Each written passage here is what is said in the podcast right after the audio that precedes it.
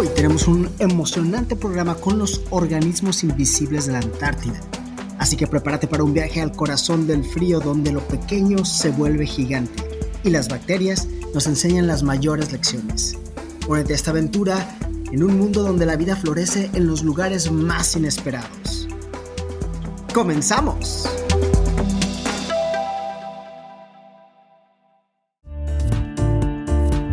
Contamos con la presencia de la doctora Luisa Falcón, fundadora del Laboratorio de Ecología Bacteriana de la UNAM, Campus Yucatán. Luisa nos va a ayudar a navegar el complicado pero apasionante mundo microbiano y comenzaremos preguntándole, ¿las bacterias antárticas, amigas o enemigas? Mira, yo te diría que la gran mayoría de las bacterias son nuestras amigas a todos los niveles, porque em, en nuestro planeta lo que más hay de formas biológicas son bacterias y arqueas, que son los dos grandes tipos de organismos que tienen células procariontes, es decir, que son organismos que no tienen núcleo, que no tienen organelos. Eh, Bacteria y arquea son los dominios de la vida más antiguos en nuestro planeta.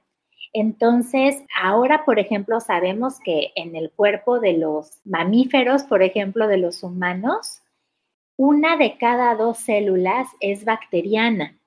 yo pienso en bacteria y pienso como en unas bolitas ahí sin chiste, que me tengo que cuidar de ellas para no enfermarme de la panza. Pero cuando las estudio como ecóloga microbiana en sitios naturales, incluyendo Antártida, lo que veo es que hay una biodiversidad de bacterias que pueden hacer fotosíntesis o romper el metano, que eso es importantísimo, o eh, ciclar el azufre o fijar el nitrógeno. Eh, y todo esto lo necesita nuestro planeta para que los elementos que nosotros los seres vivos necesitamos para crecer existan en la naturaleza, pero estudiarlos en ambientes aislados, pristinos como la Antártida, me ayuda a entenderlos sin esta carga de la contaminación humana. Pero si las bacterias son nuestras aliadas, entonces ¿por qué nos piden que nos lavemos las manos y nos bañemos? ¿Por qué nos enferman? ¿Y acaso podrían enfermar a otros organismos que no sean humanos? Hay bacterias que nos pueden mandar al hospital y que nos pueden matar. Eh, y que están adaptadas para crecer en nuestros cuerpos.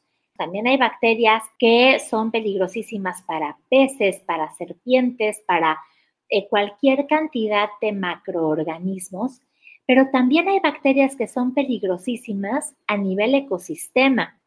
Hay bacterias que pueden crecer tanto y dominar, por ejemplo, la columna de agua de un lago, de regiones del océano, y van a eh, producir una serie de productos que matan a otros micro y macroorganismos y que incluso pueden liberar toxinas al ambiente, como es el caso de cianobacterias tóxicas que pueden causar la muerte a un montón de organismos, incluidos nosotros.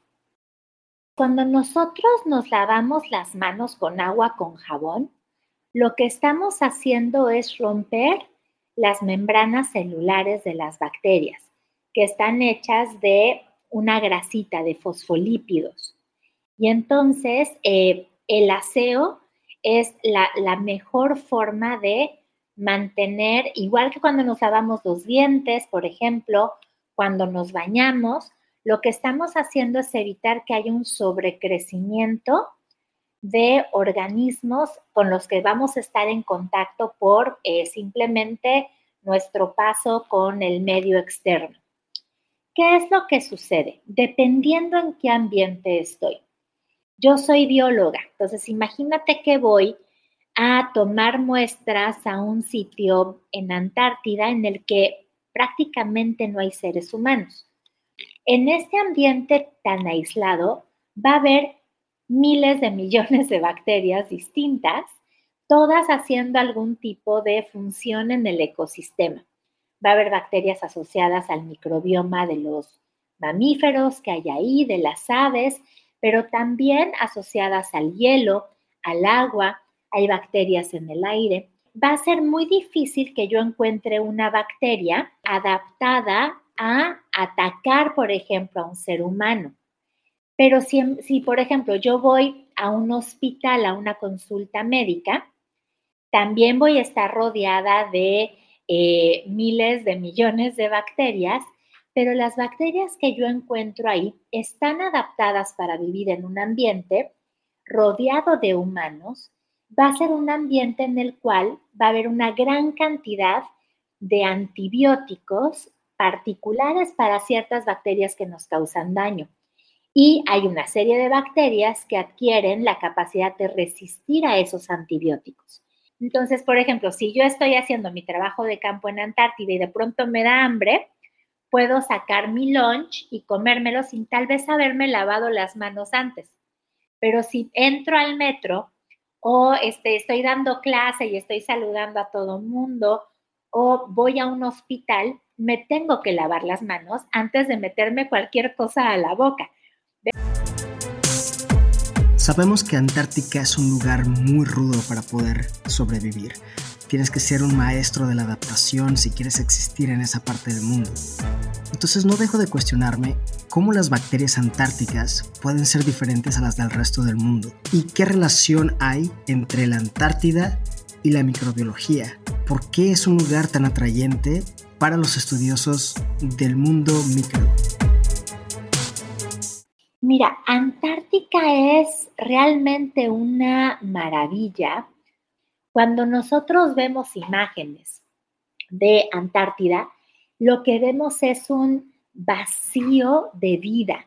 Yo pienso en los glaciares, lo que veo es que no hay nada. Y ahí es en donde la microbiología se ha vuelto realmente espectacular para entender los ambientes polares, porque cuando los microbiólogos empezaron a estudiar sitios como Antártida, previo a, la era de las ómicas, de la genómica, proteómica, transcriptómica, metabolómica que estamos viviendo ahora, parte de la definición del microorganismo es que no lo vemos a simple vista. Y entonces, a simple vista, esos glaciares, cuando yo tengo acceso a microscopios primero, a medios de cultivo asociados a lo que yo veo con microscopio. Yo, bueno, tengo esta gran diversidad estructurando comunidades eh, de una forma similar a cómo se estructuran estas comunidades en regiones templadas y tropicales, pero con una biodiversidad en muchos casos particular que está adaptada a estos grandes desiertos polares. Y aquí es donde la entrevista se pone aún mejor, porque las bacterias en Antártida son tan extremas que se habla de una superbacteria que es resistente a cualquier bactericida conocido por el hombre. Bacterias incurables, ¿Qué pasaría si una de estas bacterias dañaría la salud humana, llegara a salir de la Antártida por alguna razón, como si esto no lo hubiéramos visto lo suficiente en películas de ciencia ficción, y desatara una pandemia incurable? ¿Existe este tipo de bacteria? ¿Es real?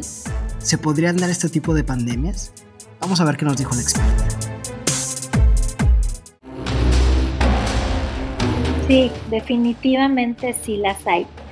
Y las bacterias y las arqueas tienen, si bien no son organismos sexuales, se reproducen asexualmente, sí tienen mecanismos de incorporar información genética que no es de su linaje.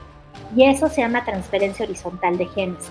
Y así es como eh, se pueden incorporar elementos que le dan resistencia para poder vivir en presencia, por ejemplo, de un antibiótico. Entonces, hay diferentes estudios en la Antártida y hay estudios diseñados para buscar antibióticos nuevos en lugares que no hayan estado en presencia del ser humano. ¿Por qué? Porque desafortunadamente por el uso de una serie de antibióticos hemos estado eh, fomentando eh, la evolución de linajes de bacterias eh, que se han vuelto resistentes a una serie de antibióticos que utilizamos en la clínica. en los ambientes hospitalarios es en donde encontramos a estos asesinos de humanos. Entonces hay una serie de microbiólogos y biotecnólogos que buscan en ambientes, por ejemplo, cristinos como Antártida, antibióticos nuevos. Y lo que se ha encontrado es una gran diversidad de mecanismos de resistencia a antibióticos. Y eso es valiosísimo para el desarrollo de nuestra medicina, porque de este tipo de estudios vamos a poder encontrar medicamentos que nos sirvan a controlar enfermedades que ya son un problema. Tenemos una crisis de resistencia antibiótico real y eh, la exploración de otras alternativas naturales puede ser una respuesta. Ok, pero no me pongas esa cara de confusión. Lo que la especialista quiso decir es que en el problema está la solución. También la doctora dijo que tener una diversidad biológica nos ayuda precisamente a encontrar las llaves para abrir muchas puertas. Esta biodiversidad se incrementa en lugares pristinos como la Antártida, lo cual me hace pensar que el cambio climático está descongelando bacterias y virus que no hemos estado en contactos desde hace millones de años. Esos, esos organismos están mucho antes de que nosotros estuviéramos vivos y ahora vamos a estar expuestos a ellos. No sabemos si son amigas o enemigas. Entonces estar en contacto con esta nueva diversidad juega a favor o en contra. Desafortunadamente en contra. Queremos que esos microorganismos se queden en sus hábitos, hábitats naturales. No los queremos eh, flotando por todo el planeta las señales de alarma de la comunidad científica han sido fuertes y claras. No sabemos eh, exactamente cómo y cuándo, pero el grado de deterioro de los ecosistemas naturales desafortunadamente nos va a poner en contacto con virus, bacterias y arqueas que tienen el gran potencial y la maquinaria genética para provocar diferentes pandemias. En un grado de bajo, medio o alto, ¿cuál sería la probabilidad de que una próxima pandemia pudiera ser antártica? Uf, esa es una pregunta muy difícil. Las bacterias antártidas están adaptadas a ambientes fríos. Luego entonces la temperatura en este caso podría jugar a nuestro favor. Habiendo dicho eso, hay bacterias que se mantienen en estado de latencia y que solo despiertan durante el verano austral y que al aumentar la, eh, el, o sea, por calentamiento global los meses de, de derretimiento van a poder crecer durante más tiempo. Yo diría que es un porcentaje alto eh, de posibilidad que ambientes eh, antes pristinos, polares, eh, alberguen virus y bacterias con un potencial pandémico. Algo súper interesante es que no hay otra parte del cuerpo donde existan más bacterias que en el estómago. No es la cavidad oral, no es la cavidad anal, es el estómago, tanto que se considera como un segundo cerebro. Y es aquí donde cada especie tiene un microbioma específico en su estómago, que podría determinar incluso las enfermedades degenerativas que experimentamos con la edad. Pongan atención a lo que nos dijo la especialista. Entonces hay una serie de desarrollos médicos, por ejemplo, para enfermedades neurodegenerativas, con algo tan sencillo como monitorear la composición del microbioma de mi población puedo predecir o puedo tener eh, una mejor idea de qué individuos tienen la tendencia a generar más adelante, em, por ejemplo, eh, Parkinson o Alzheimer.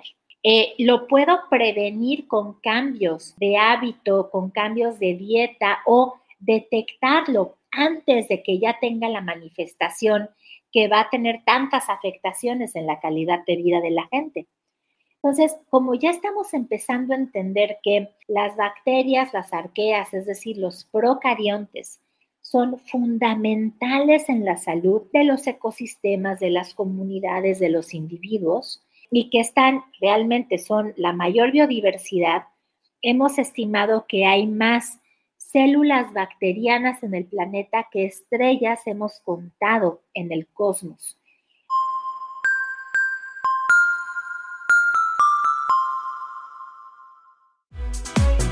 Me gustaría terminar el episodio con algunas recomendaciones que nos dio la especialista.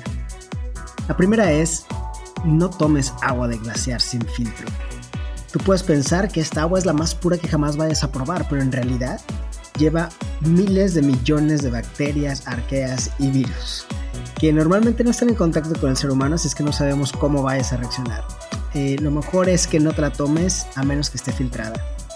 Número 2 no acercarse a la fauna silvestre. Algo tenemos que aprender de la pandemia de COVID-19. No importa si estás en la Antártida, en una selva tropical o, en un desierto, la fauna silvestre se debe mantener silvestre, evita contacto. Número 3. Tu presencia en la Antártida ya es un intercambio de bacterias y ya vimos que algunas de ellas son superbacterias, así es que eliminemos la posibilidad de estar trayendo superbacterias a los continentes o de llevarles bacterias que podrían ser dañinas para el ser humano a la Antártida como para que se recombinen. Así es que la recomendación es no visitar la Antártida a menos de que sea súper necesario. Y si lo vas a hacer, sigue las instrucciones y las rutas específicas que se te dan. Y como un pilón, si vas a visitar la Antártida, por favor usa cubrebocas, porque un simple estornudo podría ser una lluvia de bacterias. Con estas recomendaciones, me gustaría despedir el episodio con un bonito pensamiento de la doctora Luis. No afectar en, en toda la medida de lo posible a los ecosistemas pristinos, que eso es lo que buscamos con la protección de Antártida que se mantenga el continente lo menos afectado posible. Es la última gran reserva de nuestro planeta. Mi nombre es Jorge Acevedo Payares y esto fue Vientos Antárticos. Te invito a que visites nuestra página web en www.antartidamexico.org y nos sigas en redes sociales. Encuéntranos en Facebook e Instagram como arroba Antártica México, en Twitter, YouTube y TikTok como arroba Antártica MX y en LinkedIn como AMEA. Espero nos escuches el siguiente mes con un nuevo episodio. Mientras tanto, te deseo mucha ciencia y paz.